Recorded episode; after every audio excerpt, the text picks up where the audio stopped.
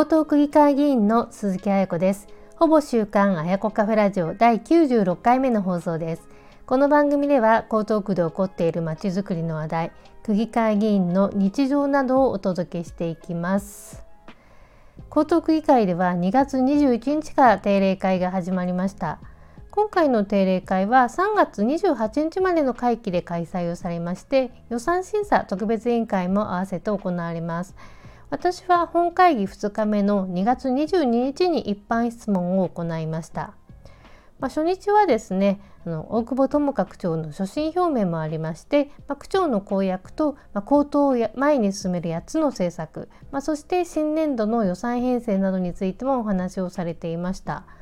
で大久保区長はですねあの就任からわずか3ヶ月余りなんですけれどもさまざ、まな行事に精力的に参加をされておりまして予算編成も初めてあの行われるということで、まあ、区長としては本当に精力的に活動されていらっしゃると思います。で区長としての立ち居振る舞いも本当に安定をされていて、まあ、政策実現に向けたリーダーシップを感じますので、まあ、発揮されることをま期待をしております。で今回のほぼ週刊あやこカフェラジオでは区議会定例会の話として私が行ったですねいっぱい質問の中から防災についてのお話をピックアップしてお届けしたいと思います。でまず私の一般質問の全体像ですけれども、まあ、DX 推進についてシティプロモーションと観光推進についてで3番目が防災についてということで3点の質問を行いました。であの前回9月の一般質問で行ったですね提案が予算化されたこともありまして、まあ、今回のあの質問では新しい事業がどのように実施をされるのかですとか、まあ、課題解決のためには新たにこういった視点を取り入れるといいよということなどをね提案させていただきました。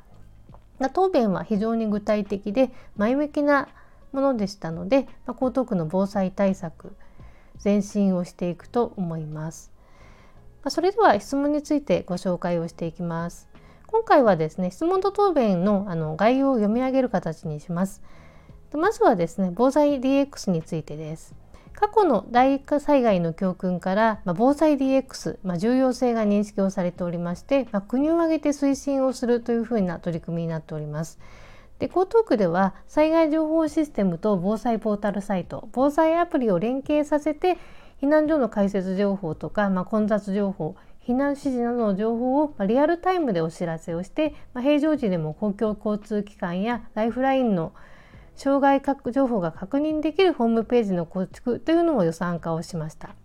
でその放送江東区の防災ホームページのリニューアルに合わせて防災学習コンテンツの充実を図るべきではないでしょうか。で横浜市ではあの区民や事業者向けに防災コンテンツの動画や教材などを公開をしていたり、まあ、東京都の東京防災とか東京暮らし防災も本当に優れたあの学習コンテンツとしてあの都民の方に広く活用されてます。で江東区においても区民向けの防災関連の講習会ですとか、まあ、出前講座避難所開設運営訓練の内容なども分かりやすく教材としてあの活用してみてはどうかということでお伺いをしました。で答弁ですけれども、まあ、新たな防災ホームページには江東区の災害対策や事前の備え発災時の行動などを学べるコンテンツの充実を図る考えです。またあの講習会への教材の活用についてはあの防災啓発の取り組みとして、まあ、災害協力隊リーダー講習会の動画配信を行っているところです。まあ、今後は動画のコンテンツを充実して出前講座などで一層の普及を図っていきます。非常に前向きな答弁でした。で次の質問が避難所 DX について。で避難所 DX というのは、まあ、デジタル技術を活用して避難所の情報運営を効率化して避難者の安全と快適性を向上させる取り組みです。で複数の自治体でも今実証実験が行われています。で従来はあの紙ベースで行われている避難所での受付業務をデジタル化をするということで避難者の情報登録を迅速化して避難所の混雑ですとか、まあ、ストレス改善軽減にもつながるという効果が確認をされています。で避難者があのスマートフォンで情報を入力する方法であるとかあの事前に登録された QR コードを読み込む方法マイナンバーカードを読み込む方法などさまざまな、ね、あのやり方があります。で避難と GX についても、まあ、実証実験を行った上で導入を進めていくべきかと考えますが見解を伺いますというこことで答弁がこちらです。まあ、東京都は帰宅困難者オペレーションシステムを今開発中で江東区も試験運用に参加をしております。でオンラインの受付ですとか、まあ、混雑状況の可視化ということを検討していて区としてはこのような都の状況を踏まえてさまざまな民間サービスの情報も収集し避難所の DX 化について実証実験も含めて検討を進めてまいります。まあ、こちらも本当にあの前向きな答弁だったと思います。で3番目の質問が避難行動要支援者についてということで江東区ではですね特別な支援があの災害時に必要になります避難行動要支援者の安否確認については区が避難行動要支援者名簿というものを提供して、まあ、委託を受けた災害協力隊であるとか、まあ、民生児童委員ボランティアなどが実施をしています。でこの方法の場合には災害時に安否確認に時間がかかることですとか、まあ、支援者の負担増で支援者自身の安全が確保できない場合は対応が難しくなるといったリスクも発生をします。で港区ではその要配慮者の安否を確実かつ速やかに把握をして支援開始までの時間を短縮をするために電話を自動的に一斉発信するオートコールという方法と AI によって安否確認を集約する仕組みを令和6年度に予算化をしています。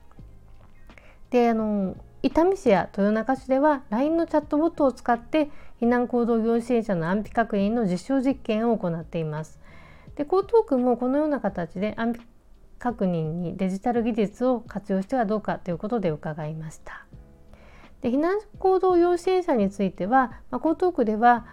災害協力隊などの地域防災の担い手の高齢化ですとか、まあ、不足が大きな課題になっております。で避難行動要支援者の安否確認によるデジタル技術の活用というのは、まあ、不足するマンパマンパワーを補完する補う手段の一つでありまして他の自治体の取り組みや民間サービスの活用について調査研究を進めてまいりますというふうな答弁でした。で次の質問ですね避難所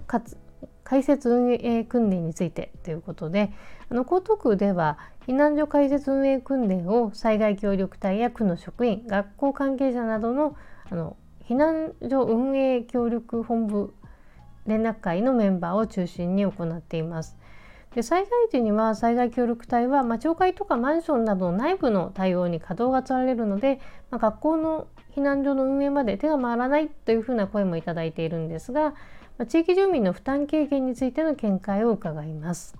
で令和6年度予算で若い世代の避難者運営サポーターの育成が実施をされることで担い手不足の解消につながることを期待をしております。でまずは上東地区の拠点避難所に配置をするということになっておりますけれども、まあ、全区的な展開はどのような手順期間で行うのかを伺います。で避難所開設運営訓練についてはその共通的な手順とか、まあ、知識を習得するのが目的であるというふうに推測をされるんですが、まあ、木密地区などもあるあの上等エリアと、まあ、高層マンションが立ち並んで地区内残留地区も多い湾岸エリアは、まあ、地域特性や被害想定、まあ、住民性も異なるので、まあ、地域特性に合った要素を取り入れてほしいというねあの地域住民の声もいただいております。でそれに加えてですね防災 DX これも盛り込む工夫も必要だと考えますけれども見解を伺います。でこちらがですね答弁になります。学校避難所開設運営に関する地域住民の負担軽減についてですが在宅避難の干渉避難所の運営人材の確保および受付業務の DX 化についての一層の推進が必要であると考えています。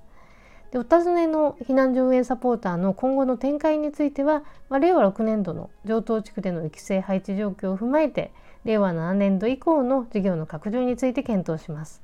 また地域特性を踏まえた訓練についてですが、まあ、今年度から実施している訓練は避難所開設の基本的な手順ですとか、まあ、資機材の使用方法などの実践的な確認が目的になります。地域性や要望に合った訓練メニューについては災害協力隊の熟練度などを踏まえて検討してまいりますということです。そして最後の質問です。ペット同行避難について。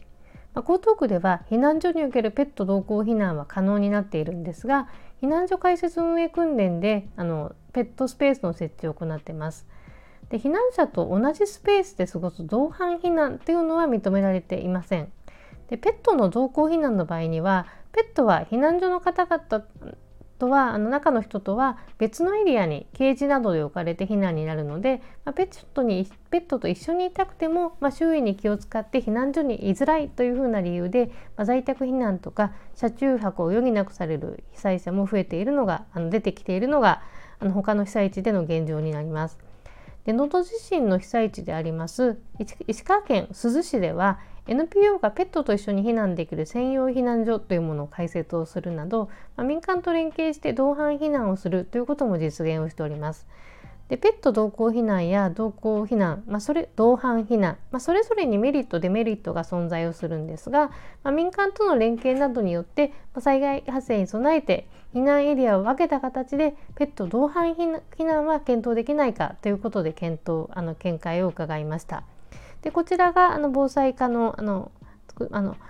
まあ、答弁なんですけれども、まあ、災害発生時のペット同行避難の課題としてはペット専用のスペースの確保や動物アレルギーがある方の対応が挙げられます。でこの対応策として避難所開設運営訓練では屋内のペットスペースの確保を前提としていてまたあのペット避難所のペット飼育ルールなどの掲示を実施しています。でお尋ねの同伴避難についてはその多くの避難者が避難所生活を送る中でペット同室の避難所を設置するには課題が多いということでご提案の民間との連携については、まあ、今後の検討課題とさせていただきますという内容でした。まあ、以上が私鈴木彩子の防災に関する質問の内容でした。まあ、次回のあのラジオではですね質問の続きとして DX の推進やシティプロモーション、まあ、いずれかをお話したいと思います。で一般質問のご報告ですけれども28日に癖報告座談会あやこカフェをオンラインでやりますのでそこでもお話をします。ご興味のある方ぜひご参加ください。ほぼ週刊あやこカフェラジオ第95回目の配信いかがでしたでしょうか。聞いていただきましてありがとうございました。鈴木あやこでした。